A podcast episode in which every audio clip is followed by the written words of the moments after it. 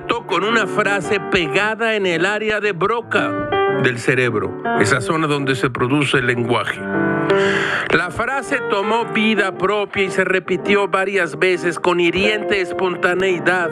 Gámez lo comprendió entonces. Se trataba se trataba de un donativo, sí, un regalo para los discursos o como se llamen de las mañaneras y en general para las intervenciones de los conspicuos representantes del gobierno.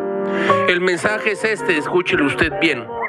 ¿Qué dijeron ricos fufurufos? Ya nos quedamos con la chachita. ¿No es una gran aportación al Plan Nacional de Desarrollo? Debería agregarse en un capítulo grande como parte de un subcapítulo o como se diga. Ustedes los ricos. Sí, desde luego, el gran apartado del plan se llama Nosotros los pobres. Profundidad conceptual, eso requieren las líneas de las gobernaciones. Permítanle a Gil repetir este donativo que sin costo alguno faltaba más. Gilga le obsequia a Morena. ¿Qué dijeron rico fufurufo? Ya nos quedamos con la chachita. Gamés ve la cara de vergüenza de Armando Manzano, padre rico e irresponsable que abandonó a Chachita. Y del otro lado, a los miembros de la carpintería de Pepe el Toro, símbolos de honestidad, representantes inmaculados de él. Así es pueblo sabio.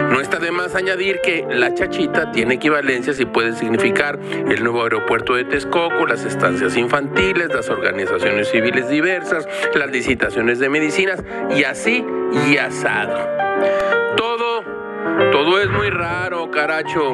Como diría Thomas Jefferson, no compres nunca lo que te sea inútil bajo el pretexto de que es barato.